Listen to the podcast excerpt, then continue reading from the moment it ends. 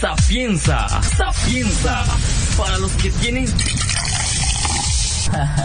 conocimiento de, de, de, de México.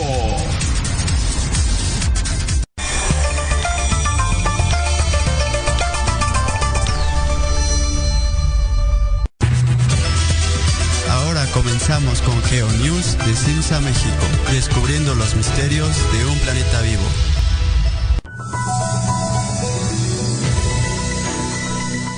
¿Qué tal amigos de Sapienza Radio? Les habla Carlos del Ángel. Estamos transmitiendo nuevamente nuestro programa GeoNews. Muchas gracias a los que ya están conectados a través de YouTube, a quienes también enviamos saludos.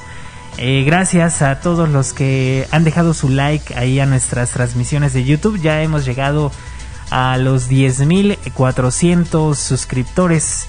El día de ayer, me parece, llegamos a esa a ese número. Así es que muchas gracias por todo su apoyo. Eh, estamos eh, transmitiendo desde la Ciudad de México cuando son ya las 2 de la tarde con un minuto tiempo del centro.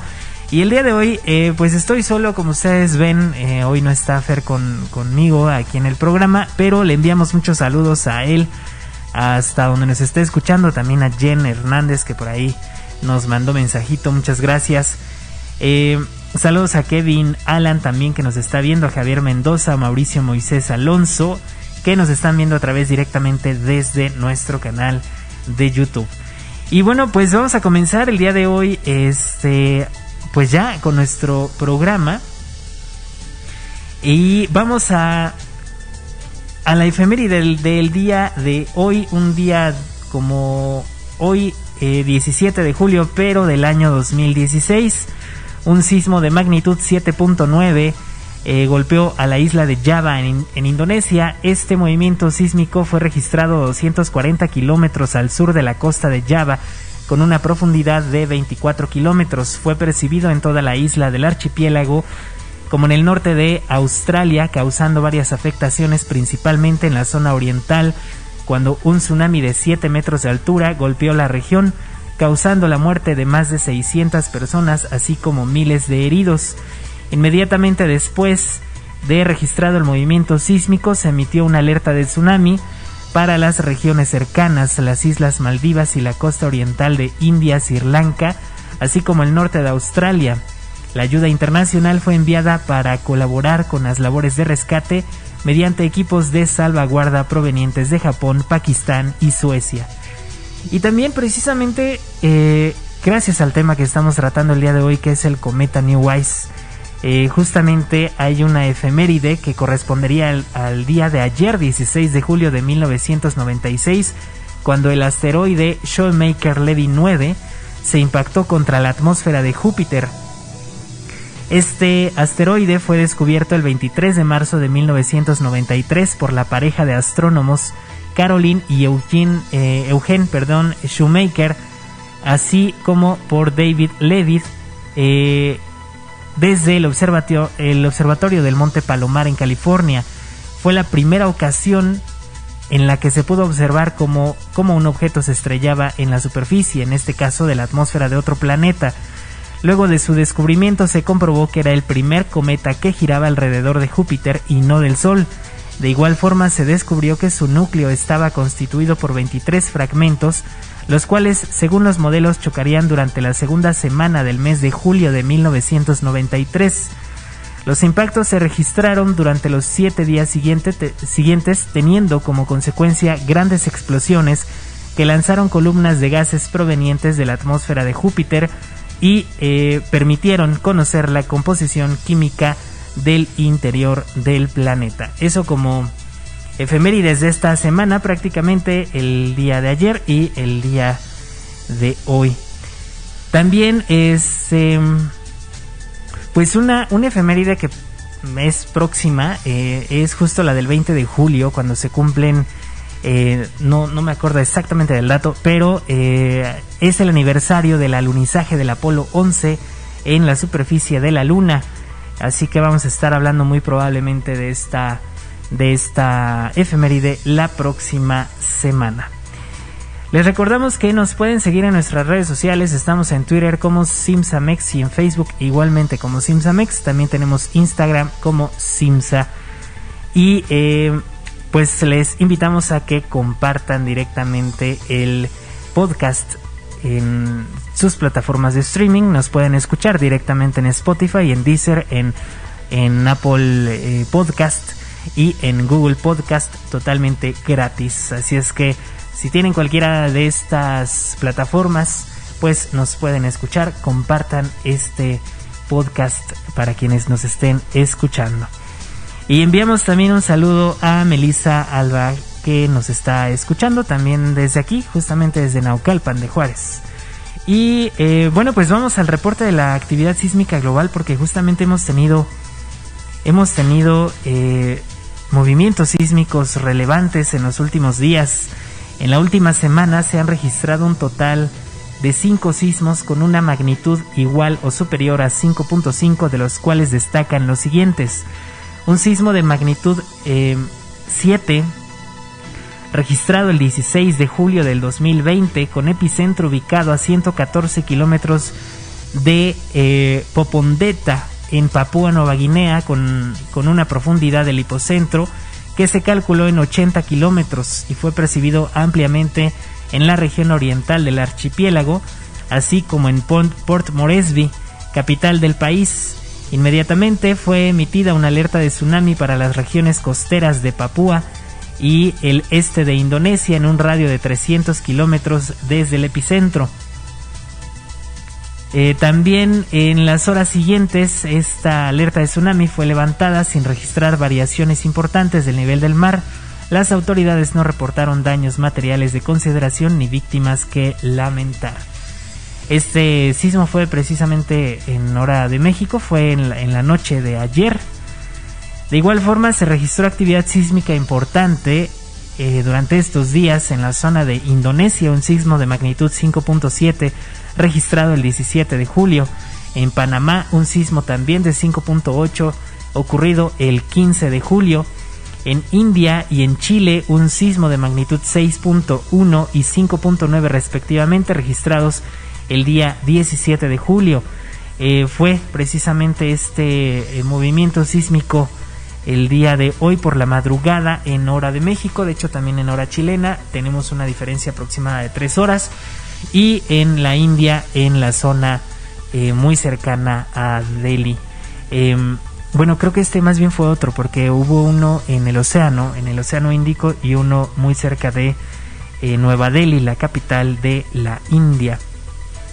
En cuanto a la actividad sísmica nacional, en la última semana se han registrado un total de 66 sismos con una magnitud igual o superior a 4, en los cuales destaca un sismo de magnitud 4.8 registrado el 13 de julio a las 23:13 horas tiempo del centro de México con un epicentro ubicado a 24 kilómetros al noreste de Petatlán Guerrero. Su profundidad calculada fue de 47 kilómetros y fue percibido levemente en algunos puntos de la Ciudad de México, así como en la región epicentral sin reportar afectaciones materiales o personas heridas, así como sin necesidad de emitirse alguna alerta sísmica pública. Y pues este es el reporte hasta este momento de la actividad sísmica nacional e internacional. Bueno, muchas gracias a los que nos están viendo a través de YouTube. Saludos a David Alejandro de la Cruz, también a Nicolás Martín Centeno, a Eli Guerrero. Eh, también por aquí nos fuimos de, YouTube. Eh, también nos están escuchando. Este, no nos dicen de dónde precisamente. Ah, por ahí un usuario que nos dice, este, vengo de Marte. Y bueno, ya estamos de nuevo en línea a través de YouTube, así es que muchas gracias por sus comentarios, enviamos a todos un gran saludo. Y bueno, dentro de las notas importantes para este programa, recordemos que siempre estamos hablando aparte del tema principal, que en esta ocasión es el cometa Neowise que nos ha visitado después de 6.000 años, muy probablemente. Ya hablaremos eh, exactamente de qué sucede con este cometa. Pues como la nota del día de hoy, eh, la vida eh, que fue, pues se fue recuperando aparentemente rápidamente luego del impacto que extinguió a los dinosaurios, según eh, esta nota publicada por el Instituto de Geociencias. Eh, no, no, tenemos aquí el dato de exactamente de qué lugar, pero ah, es de la Universidad de Granada, una investigación eh, de, esa, de esa área.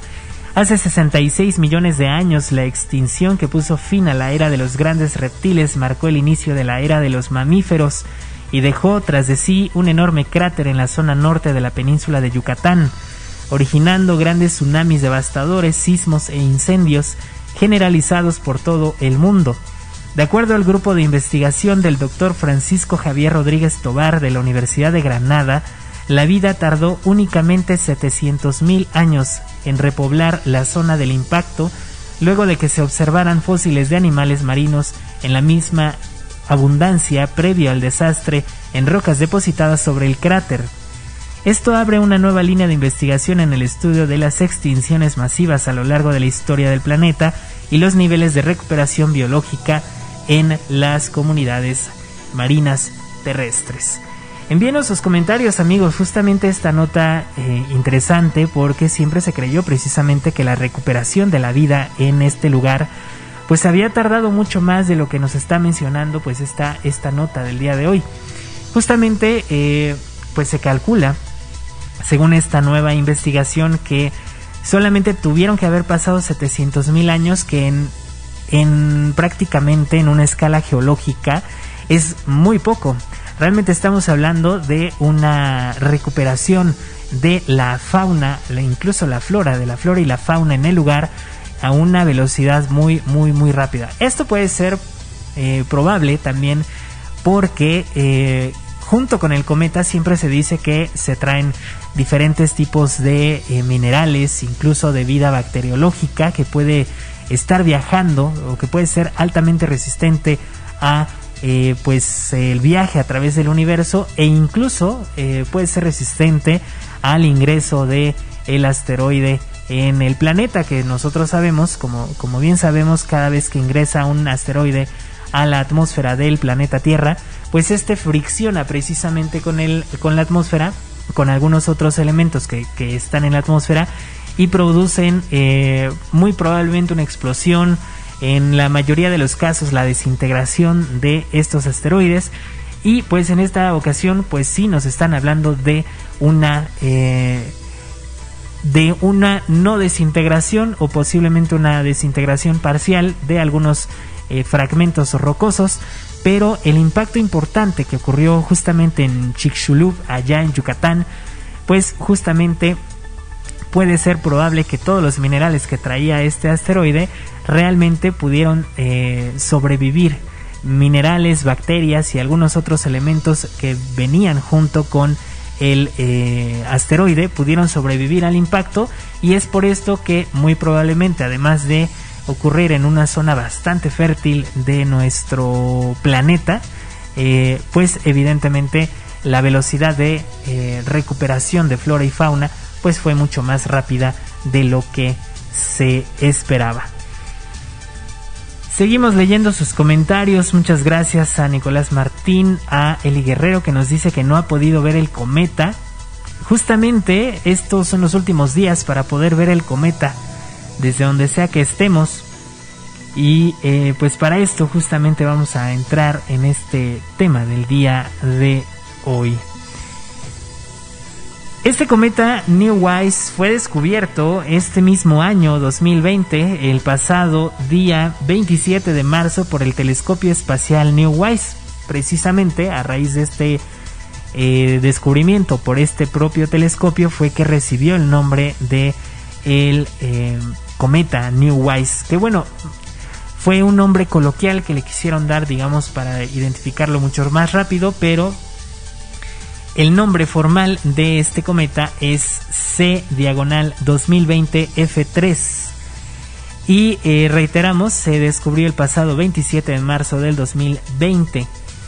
Eh, este, este cometa, eh, primero habría que hablar precisamente qué son los cometas. Los cometas son, son fragmentos rocosos de la formación de planetas en el universo que salieron disparadas precisamente por algún eh, tipo de explosión, eh, puede ser incluso que alguna supernova en su explosión eh, ocasione que ciertos fragmentos pues se pues se desprendan, digamos, salgan por la misma explosión, salgan disparados hacia el espacio exterior. Y estos principalmente son compuestos, los cometas, por rocas y por materia orgánica en algunos, no todos, eh, tienen, em, digamos, una, composición orgánica abundante, pero lo que sí se sabe es que, pues la mayor parte de ellos están formados por hielo. Eh, no es únicamente hielo, porque anteriormente sí se creía que los cometas únicamente eran de, hielo, pero eh, sí tienen fragmentos rocosos, sí pueden traer fragmentos rocosos. Los eh, cuerpos celestes únicamente que están compuestos por roca son considerados, son considerados asteroides. Y entonces, pues, estos cometas que tienen mayormente hielo, cuando se acercan, se acercan a alguna estrella por la que estén orbitando, muchas veces estos fragmentos de explosiones son atrapados justamente por estrellas como el Sol, eh, por la fuerza de gravedad y comienzan a girar en torno a estas estrellas, en este caso eh, en torno al Sol. Los cometas o los asteroides, eh, junto con los planetas o el cinturón de asteroides de, Kuiper, por ejemplo, o de la nube de Oort, son considerados como parte del sistema solar. Y estos pueden tener una órbita muy muy amplia, por lo que eh, pues a pesar de que van a estar girando alrededor del Sol en una eh, en una órbita elíptica, a veces parabólica o hiperbólica, eh, siempre van a tener una bueno, no siempre, esto va a depender evidentemente tanto de la fuerza de gravedad de la estrella sobre la cual estén girando, como de la velocidad a la que salgan disparados estos fragmentos, tanto rocosos como de hielo, pero van a tener en su gran mayoría una eh, pues un ciclo de la órbita. En este caso estamos hablando de un cometa de un periodo largo, es clasificado o está dentro de la categoría de los cometas de periodo largo debido a que precisamente su periodo, su periodo orbital alrededor del Sol es de aproximadamente 6.765.83 años, por lo que pues si no alcanzan a ver este cometa dentro de los próximos 15 días que todavía nos quedan para poder verlo, no lo vamos a poder ver hasta dentro de aproximadamente 6.000 años. Así que es una buena oportunidad para ver un cometa. Además de que, bueno, tenemos otros cometas eh, orbitando nuestra propia estrella. Eh, tenemos otros cometas directamente alrededor del sistema solar. Obviamente, de los más conocidos, pues es el cometa Halley, del que vamos a hablar un poquito más adelante. Pero justamente este cometa se comenzó a observar a finales del, mes de junio de este 2020 y su periodo de acercamiento máximo al Sol, reiteramos que estos cometas, estos cometas vienen incluso de más allá a veces de la órbita de Plutón, muchos vienen de la órbita de la nube de Oort, eh, y este, este acercamiento que ocurrió en esta ocasión, justamente, eh, pues se pudo observar el acercamiento máximo al Sol, que se le llama este periodo de perihelio, que es cuando el objeto está más cerca del Sol, fue registrado el pasado día 3 de julio.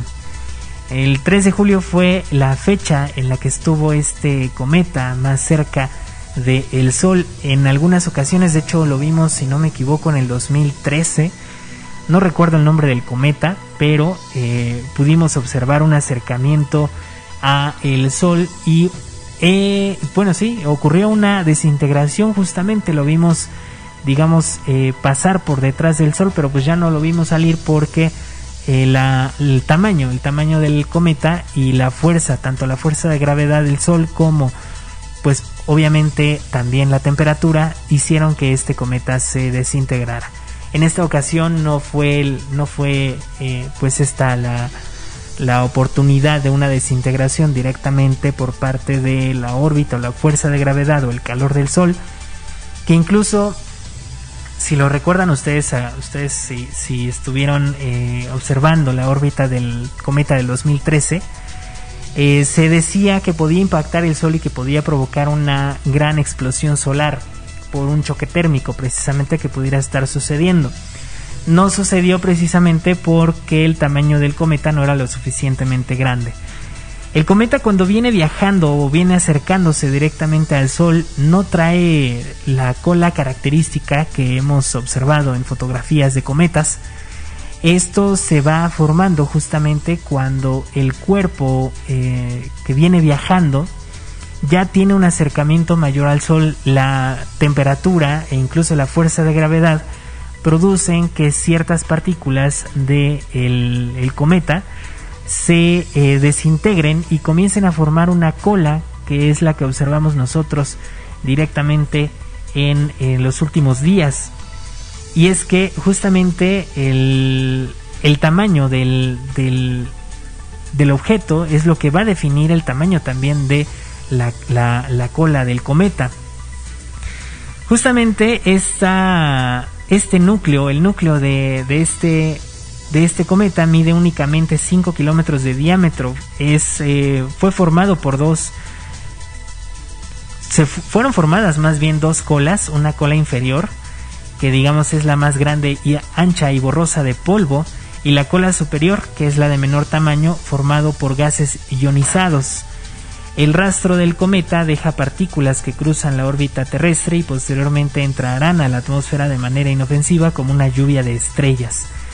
Cuando tenemos un cometa lo suficientemente grande, con una cola bastante grande y eh, la, digamos, la órbita pues se cruza de alguna forma con eh, la Tierra, por donde va a estar pasando la Tierra, quizá obviamente no estamos hablando de un impacto, nada más de un acercamiento, estaríamos eh, observando en la mayoría de las ocasiones lluvias de estrellas y bastante abundantes.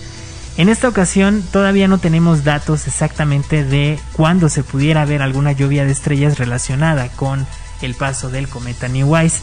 Sin embargo, vamos a estar muy pendientes y lo vamos a estar compartiendo en redes sociales.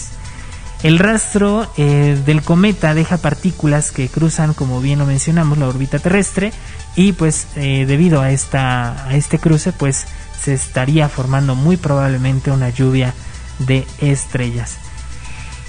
Otra particularidad de este cometa es que normalmente nosotros estamos acostumbrados a ver que la órbita de los planetas está en contra de las manecillas del reloj. Normalmente siempre los planetas giran en contra de las manecillas del reloj, pero este cometa no. Este cometa viene girando a favor de las manecillas del reloj, cosa que es bastante raro de ver.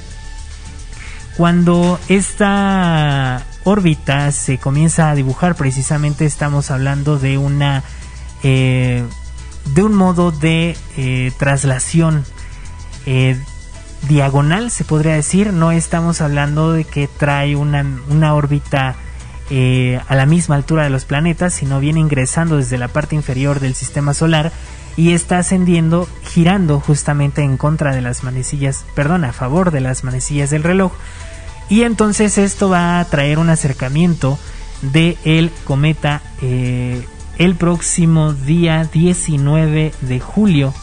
Sería el punto de máximo acercamiento de este cometa directo con eh, el planeta Tierra.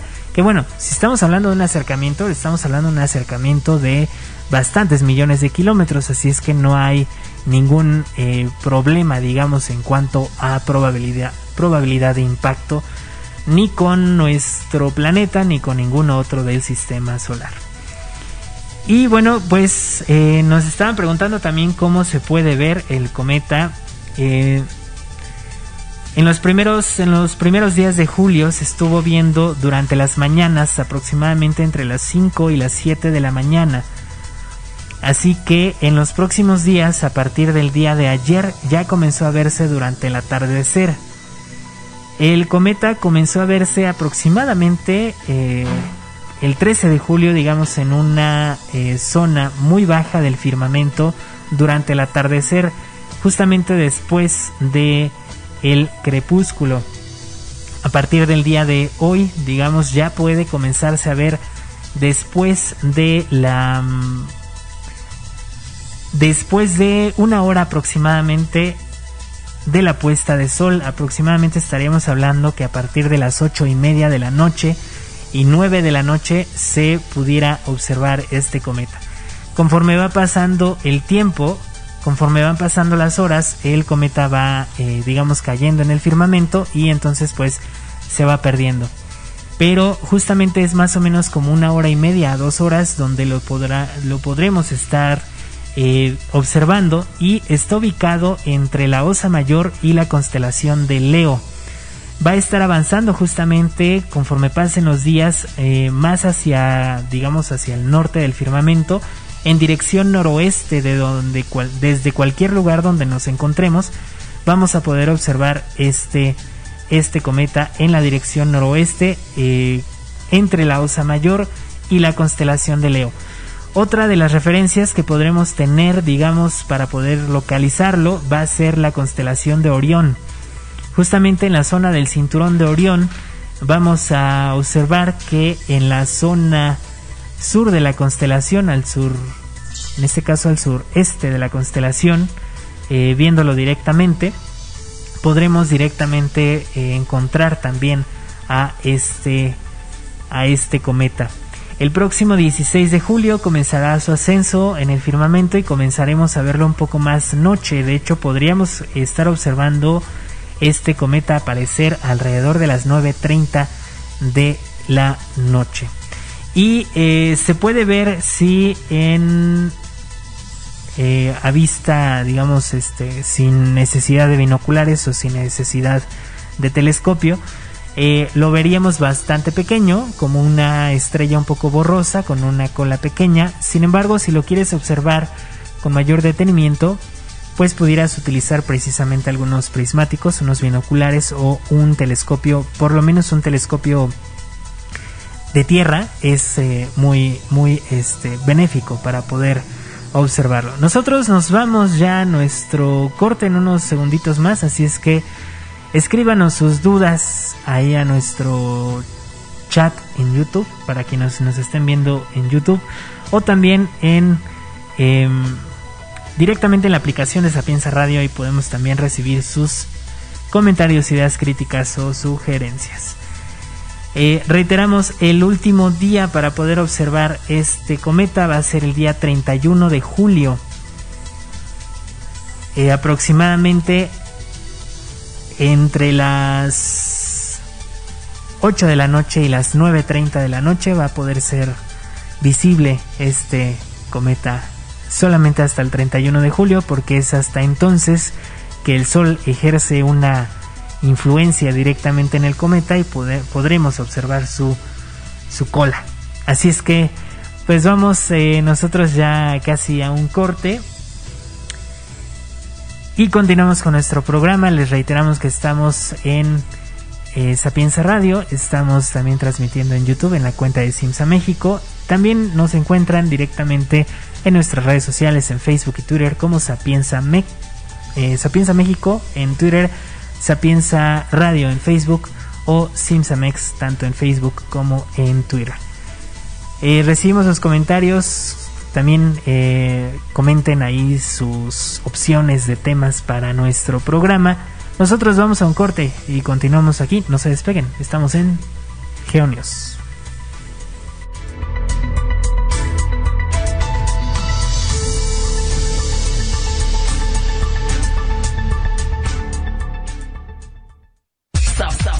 Sapienza, sapienza, para los que tienen C de conocimiento de, México. Sigue escuchando GeoNews. Continuamos.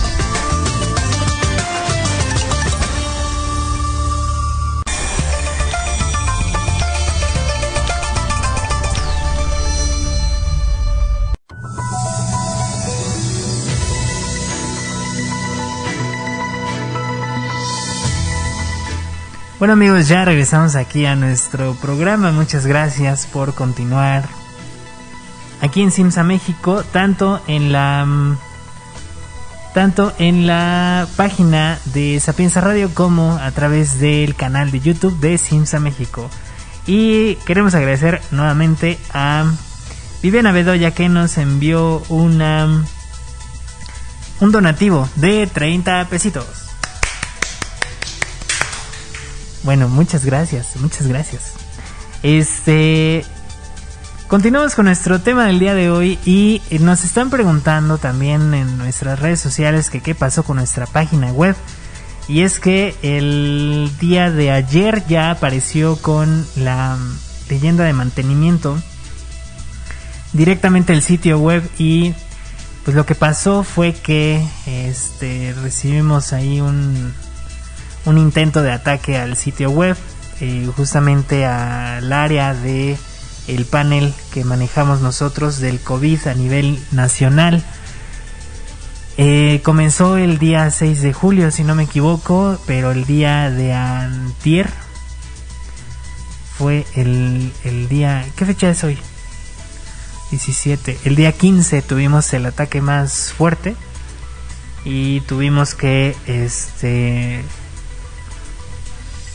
pues realmente tuvimos que ver cómo íbamos a enfrentar precisamente esta situación. Este, tuvimos que poner el día de ayer en mantenimiento el sitio web de IGA.com.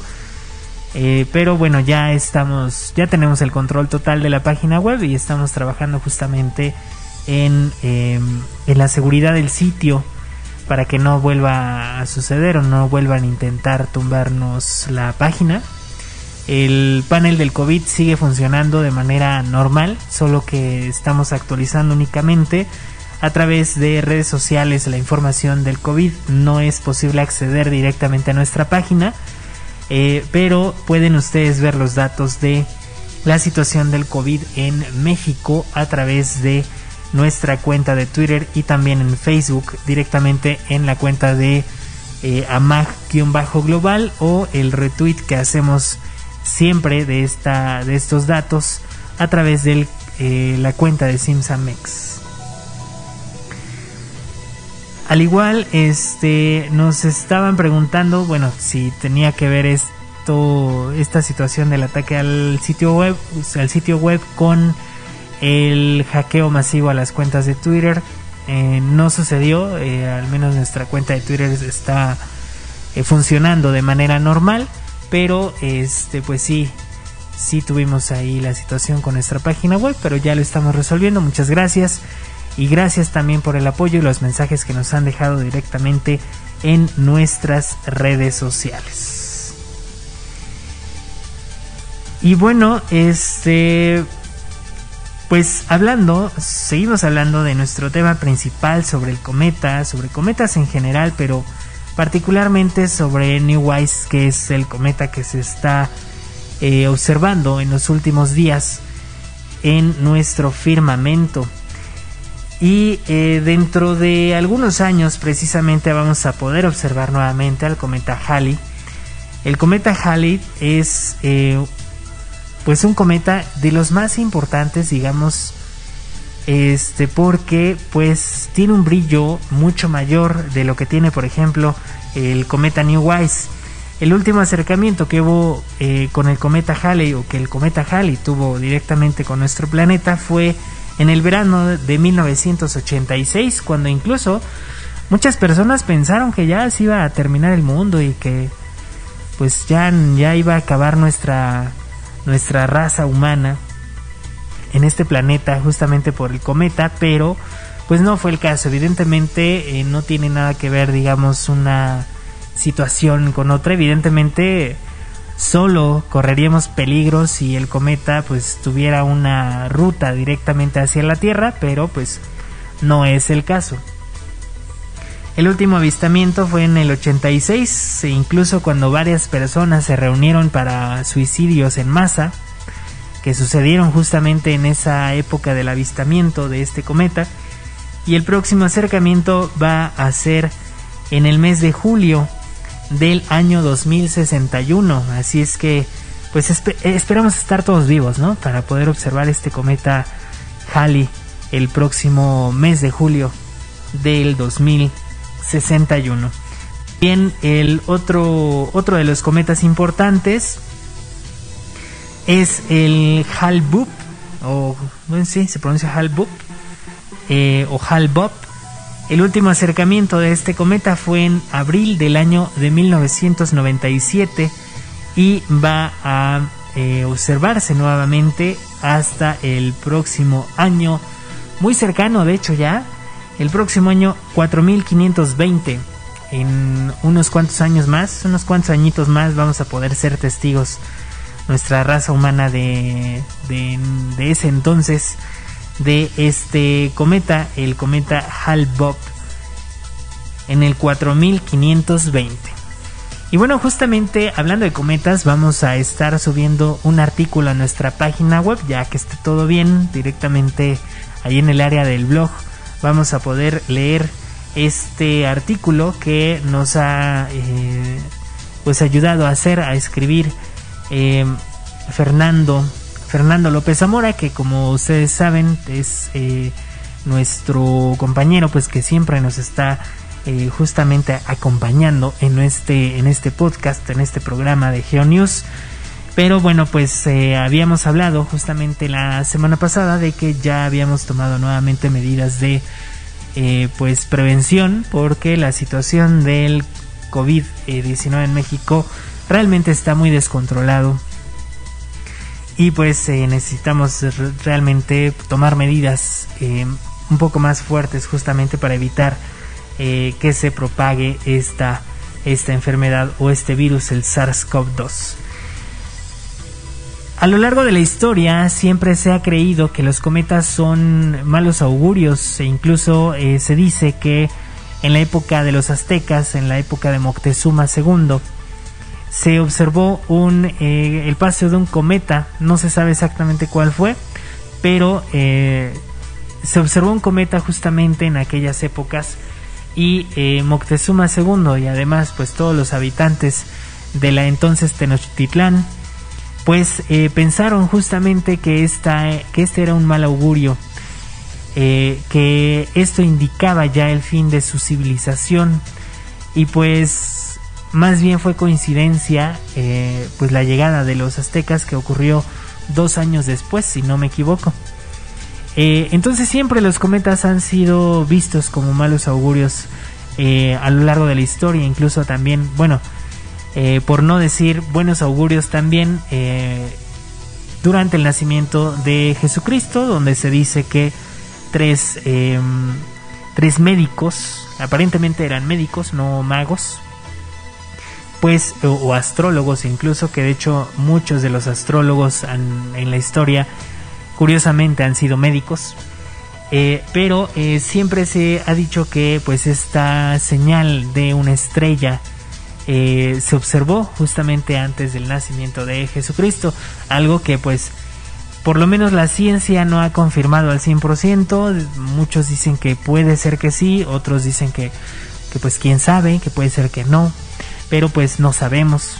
Entonces, pero siempre, siempre el avistamiento de estrellas fugaces o de cometas en general ha sido este, pues estos eh, tomados como malos augurios. Muchas veces porque justamente los cometas se quedan varios días en avistamiento en el firmamento y por esto mucho, muchas veces se cree o se ha creído que estos cometas se estaban acercando a la Tierra para causar la destrucción. Pero reiteramos, no es una... Eh, no es algo, algo comprobado que, que tenga algo relacionado con cuestiones proféticas o cosas así. Nos dice Agustín Ceballos en YouTube. Nos dice, hola, leí una noticia de que hay lluvia de estrellas fugaces de, de tres tipos y que su punto de mayor vista de los tres es el del entre el 28 y el 29 de julio. Esa noticia es cierta. Nos saluda Agustín Ceballos desde Córdoba, Argentina. Sí, de hecho sí, hay una... Ahorita te digo exactamente qué, qué tipo de estrellas fugaces son. Porque bueno, la lluvia de estrellas siempre se origina desde un área del firmamento y desde el área del firmamento donde se originan es como este, reciben el nombre. Por ejemplo, las lluvias de estrellas acuáridas. Se les llama así porque porque son eh, lluvias de estrellas que provienen desde la zona de la constelación de Acuario.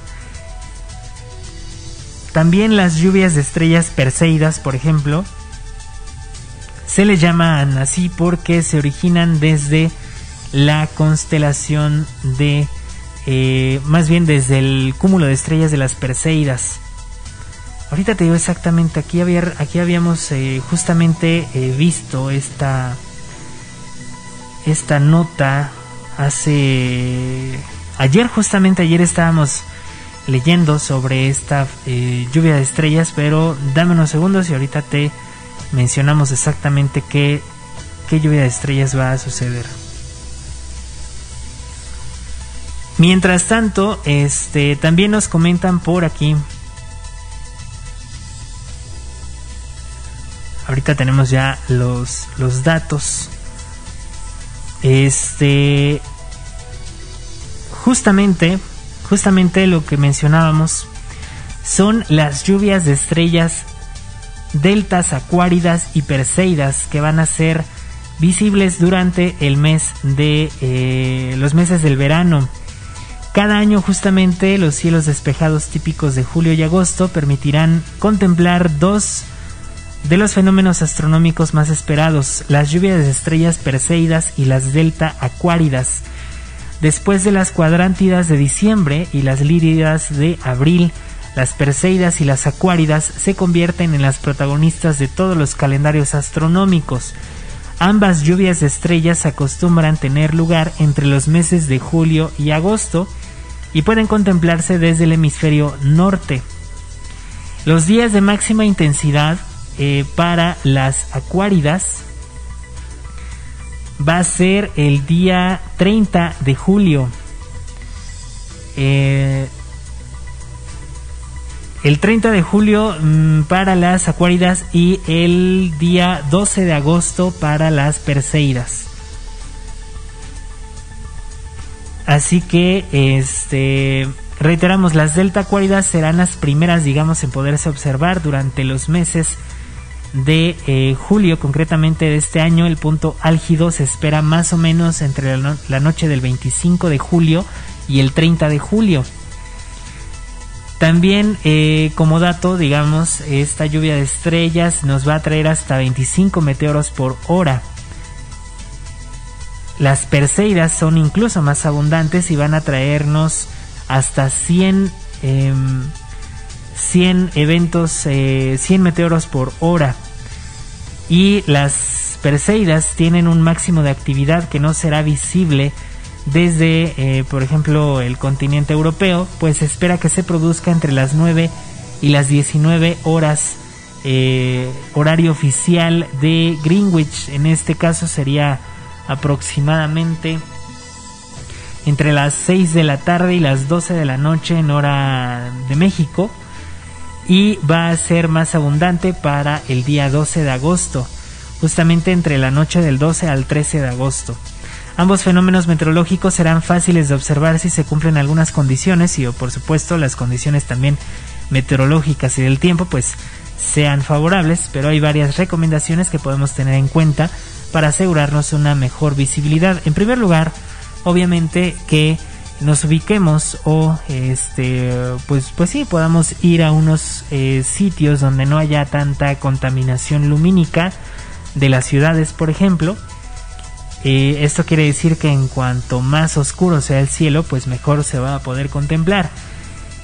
En este sentido, aunque pretendamos disfrutarlas desde un pueblo, digamos desde una ciudad, deberemos asegurarnos que la luz queda, que pues quede lejos de donde nos eh, dispongamos a observarlas e ir, eh, digamos, dejar de mirar los teléfonos o las tabletas para poder acostumbrar los ojos a la oscuridad de el cielo. Así que sí, contestando directamente la pregunta de Agustín Ceballos, justamente eh, son dos. La que tú nos mencionas del 28 y 29 de julio son realmente las lluvias de estrellas acuáridas y las del 12 de agosto van a ser las perseidas que son mucho más abundantes. nos menciona también eh, Micho Nicolás Lemos estos eh, cometas, esos visitantes esporádicos de la nube de Oort y del cinturón de Kuiper. Sí, algunos, la gran mayoría son de la nube de Oort, no del cinturón de Kuiper. Este, los del cinturón de Kuiper son abundantemente asteroides. Los de la nube de Oort son en su mayoría asteroides también, pero eh, también tienen abundancia de cometas. También nos escribe Nino Corona, este, escríbenos tu duda directamente ahí en el chat, ahorita te la contestamos.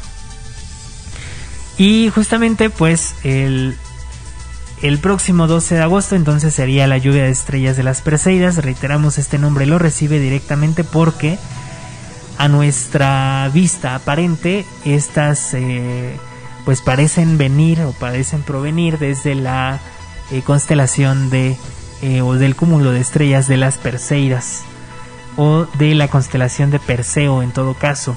Las acuáridas porque son abundantemente o parecen venir o provenir de la constelación de Acuario. Muchas gracias por sus comentarios ahí también directamente en nuestras redes sociales en Facebook y en Twitter. Muchas gracias. Este pues bueno, reiteramos que eh, la última oportunidad para observar este cometa Neowise es el próximo día 31 de julio, que va a ser el momento en el que ya comience a perderse la interacción que tiene el Sol con este cometa directamente y eh, terminará de alguna manera de eh, generar esta cola característica de los cometas que reiteramos en mayor cantidad de hielo. También tiene composición mm, orgánica.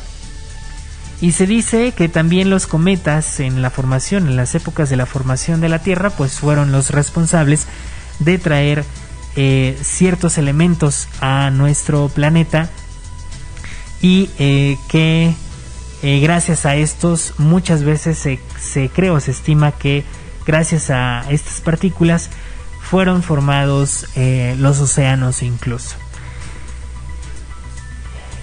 Ya me apareció la pregunta de Nino en la transmisión de la cámara, pero no aquí en, en el chat directamente, así es que vamos a esperar unos segunditos para contestar. No se les olvide dejar su like directamente en la transmisión. Eh, también suscribirse a nuestro canal y activar la campanita de notificaciones para que YouTube les avise cuando tengamos nuevos, nuevo contenido. Nos dice aquí Nino Corona que a qué hora hace el, hacen el corte de las cifras del coronavirus en México. El gobierno federal hace un corte a la una de la tarde, pero no lo informa hasta las 7 de la noche. Nosotros hacemos un corte a las 11 de la noche y lo estamos informando como a las 11, 11 y cuarto a 11 y media de la noche todos los días. Este sale directamente en nuestras redes sociales en AMAC-global en Twitter, en Facebook de Simsa México y también en el Twitter de Simsa México. Así que bueno, ya casi estamos terminando nuestro programa del día de hoy. También nos preguntan por aquí que cuál es la diferencia entre un cometa y un asteroide. Lo indicamos al principio de nuestro programa. Un cometa está formado en su mayor parte por contenido orgánico, por partículas orgánicas y hielo, y bueno, algunos otros elementos.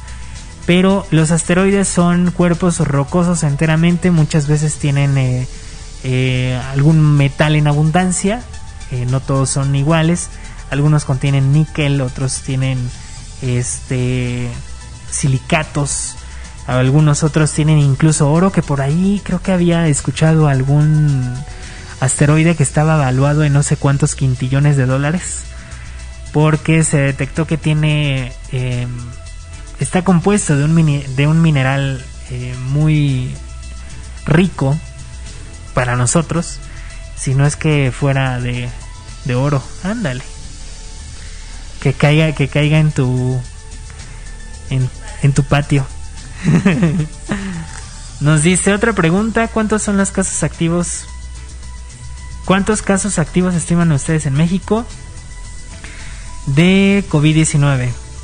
Eh, los casos activos nosotros no los estimamos, estimamos eh, principalmente los casos acumulados totales en México y hasta el corte del día de ayer llevábamos una estimación basados en la estimación Centinela de 3 millones, 3 millones y algo de, de, de casos acumulados estimados reales que pueden llegar a existir en nuestro país. Cuando los asteroides, volviendo al tema, cuando los asteroides em, se acercan demasiado a la órbita del planeta e incluso algunos logran entrar a la atmósfera, al entrar a la atmósfera ya reciben el nombre de em, meteoros. Precisamente porque solamente muchos al entrar a la, a la atmósfera de la Tierra rozan y la fricción provoca la, la explosión de estos cuerpos en todo caso, los meteoros pueden eh, fragmentarse en varios otras, varias otras eh, eh, fragmentos mucho más pequeños que ya son considerados meteoritos. Normalmente cuando son considerados meteoritos es porque sí llegan a impactar el, la corteza terrestre. Entonces, sí, según digamos la connotación de si solamente es un asteroide que está circulando también en una órbita elíptica en, en, la, en el sistema solar, pues son solamente asteroides, eh, como el cinturón de asteroides de Kuiper que se encuentra entre Marte y Júpiter. A su vez, eh, reiteramos, si logran ingresar, eh, son llamados meteoros. Si, si impactan, son meteoritos. E incluso si, si solamente se desintegran y no llegan a impactar, son bólidos. Así que bueno, en teoría son los mismos, es lo mismo, pero pero no igual. Muchas gracias a Nino Corona por sus mensajes. También por ahí a eh, Micho Nicolás Gómez, Nicolás Nicolás Lemos, a Agustín Ceballos, a Viviana Bedoya, a Gaby Rodríguez. Nosotros ya estamos terminando nuestro programa. Este, y bueno, pues agradecemos también ahí a, Kat que está ahí trabajando con nosotros. Un saludo, Kat. También, eh, también a nuestra DJ que está aprendiendo todavía ahí haciendo sus pininos en, en Sapienza Radio a Valeria. También también, este, saludos a Agustín Ceballos que nos dice gracias por responder mi pregunta. Una última dice, ¿en dónde puedo seguir escuchándolos además de YouTube? Estamos directamente en Spotify con el podcast de este programa. Estamos en Spotify, en Deezer, en Apple Podcast, en Google Podcast, en casi todas las plataformas de podcast, de podcast en streaming. Ahí estamos. Este, también nos puedes escuchar en Sapienza Radio en vivo, sapienzaradio.com. Estamos transmitiendo también por ahí. Eh, saludos a Micho que nos dice bonito fin, equipo Simsa y a los compañeros de la audiencia. Saludos también a nuestro amigo Fernando López Zamora que siempre está con nosotros y que por cierto nos está escuchando. Un aplauso. También por ahí a Jen que es parte de este equipo que también eh, pues normalmente ella tiene su programa los días jueves, lo pueden escuchar a través de Sapienza Radio. Enviamos también un saludo a ella y a todos los integrantes de nuestro equipo aquí en Sapienza. También a ustedes, gracias por seguirnos, gracias por esos 10.000 seguidores, ya cruzamos casi 10.500. Y bueno, pues nosotros ya nos vamos, ya nos despedimos. Muchas gracias por eh, seguir compartiendo nuestro, eh, nuestro programa, nuestro podcast directamente en sus redes sociales. Muchas gracias por estar siempre al pendiente eh, de nuestros programas. escríbanos ahí en los comentarios, ahí en el chat directamente nos pueden escribir también eh, sus sugerencias de temas que quieran escuchar directamente en nuestro programa. Yo me estoy muriendo de calor con este cubrebocas. Este, pero pues todo es gracias y por ustedes. Muchas gracias. Saludos. Nosotros nos despedimos. Gracias, Vale. Nos escuchamos el próximo día viernes a las 2 de la tarde aquí en GeoNews, en el canal de Simsa México. Hasta luego.